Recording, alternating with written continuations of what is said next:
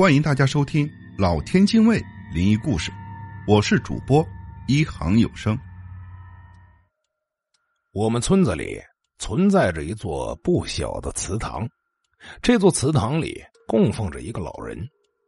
村子里九十九岁、德高望重的李老爷子，终于还是没能熬过那年的冬天。去世那天正赶上天降大雪，仿佛这老天爷呀，要让这大地给李老爷子扶丧。李老爷子在村里威望无人能及，他的逝去对村子算是一个打击。无论谁家有个婚丧嫁娶，都会邀请李老爷子当主事人，俨然就是村里的大家长。就连那村长、支书对老爷子也是毕恭毕敬的。李老爷子一辈子都为乡亲们活着，村子里的路是老人用半辈子积攒的棺材本修的，河边的桥是老人一块石头一块石头堆起来的，自己种的菜自己留下一点，其他的全部都分给乡亲们，就这样积德行善了一辈子。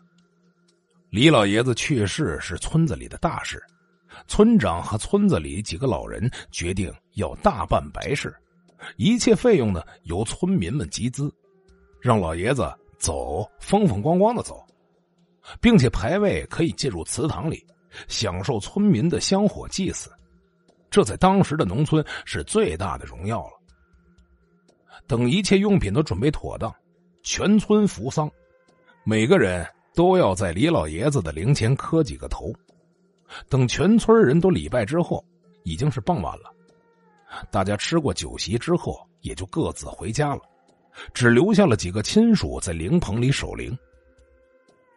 深夜了，李老大一边给自己的父亲烧着纸钱，一边念叨着：“爹呀，到了那边别舍不得花钱了。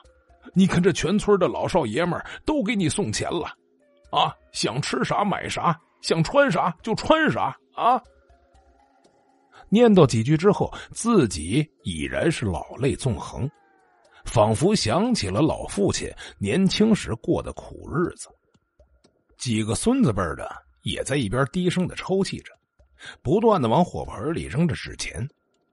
又过了一个时辰，李老大的倦也上来了，毕竟自己啊也是快七十的人了。精力呢不如从前了，实在是熬不住了，嘱咐了小辈的孩子们几句，让他们继续烧纸，自己呢就回屋子里缓神去了。几个小辈的孩子也不说话，每个人都是一脸悲容。突然，前院大杨树上传来了一声乌鸦的叫声：“呱呱！”这几个孩子对着前院的大杨树看了看，又对视一眼。谁也没说什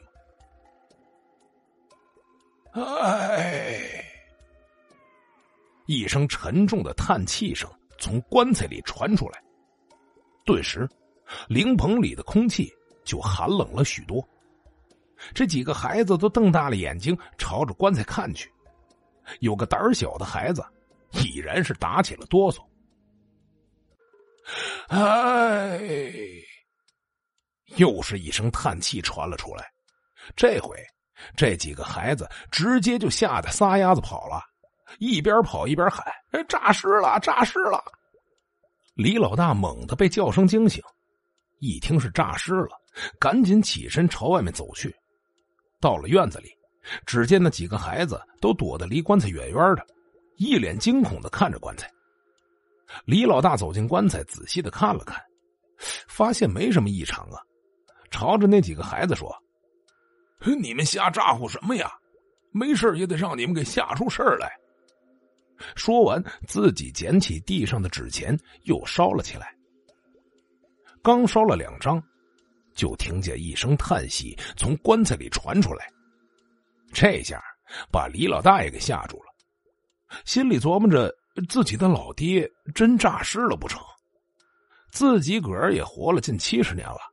这村里的丧事也经历了不少，还从来没有碰到过这种事儿。这要是传出去，让村里人认为自己老爹死了要作妖，这可不好听啊！来不及多想，把手里的纸钱一扔，跪在棺材前面，咣咣的磕响头，一边磕一边说：“爹呀，我知道你不容易，年轻时没少受罪，这老了该享福了，倒是寿命给到了。您看这孙男弟女的都在这儿，您呢可别给他们吓坏了啊！”说完，又继续的梆梆磕头。也不知道是李老大说的这几句话好使，还是刚才大家都幻听了。总之，那个叹息的声音没有再出现了。李老大也不敢再回屋休息了，就这么在灵棚旁边找了一把椅子，身子一歪，靠在椅子背上打盹迷迷糊糊的就睡着了。再一睁眼，就看见自己的老爹站在自己面前，对自己说：“老大呀。”我这一辈子没少为人缘今儿个我走，乡亲们都来送我，我很感激呀。你替我跟乡亲们说声谢谢，这大恩无以为报了。将来乡亲们谁家要是有个灾儿有个难的啊，你一定得帮忙啊。说完，转身就要走，李老大赶紧。把老爹拉住了，问他去哪儿，伸手就要抓住自己老爹的衣服，就这么一抓，醒了。原来是个梦，是自己老爹给自己托的梦，让自己替他谢恩的梦。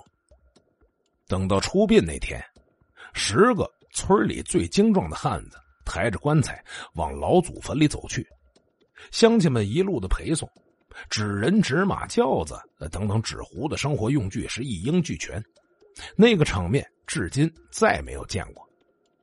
可是，在走到祖坟入口的时候，怪异的事出现了：抬棺材的十个汉子突然觉得棺材发沉，而且是越来越沉，根本就没办法挪动一步了。前头抬棺材的一停，后面送行的队伍呢，自然也就停了下来。等了解情况以后。几个亲属只得跪在棺材前一通乱哭，纷纷的表示家里已经安顿好了，让老爷子不用操心了，入土为安吧。可是不管这几个亲属怎么哭，怎么磕头，就是没用。那十个汉子怎么也抬不动这棺材。眼看着就要错过最佳的入葬时间了，村长也急眼了，一把拉住李老大问。你爹临终前有没有跟你说啥呀？跟你交代过啥没有？经过这么一说，李老大想起了昨天晚上的梦，顿时扑通一声就跪了下来，哭喊道：“爹呀，你放心，你昨晚给我托的梦我记住了，以后村子里谁家有困难，我绝对会帮忙的。不止我帮忙，我李家以后的子子孙孙都要遵守这条规矩。”您老啊，放心的走吧。话音刚落，十个汉子顿觉身子一轻，轻松的抬起棺材进入了祖坟，终于赶在及时把老爷子入葬了。刚刚把坟头立好，一场大雨不期而至，老人们纷纷说：“这李老爷子功德大呀，连老天爷都为他哭泣了。”不过从此以后。只要村子里谁家有个困难，李家的子孙真的都是去帮忙的，从来不要一分钱，最多实在推辞不掉，就在事主家吃顿便饭。这个规矩一直流传到现在。而李家的子孙呢，真的可以说是越来越繁荣昌盛，个顶个都是有出息的。最牛的一个李家后人，据说都去省里当官了。故事也就讲完了。我呀，想再唠叨两句话。其实像李老爷子这样的人，真的可谓是大公无私，一心为乡亲们着想。人有这样的善念，老天对他都是厚爱的。我相信李家后人的荣耀，是李老爷子积了一辈子阴德的化现。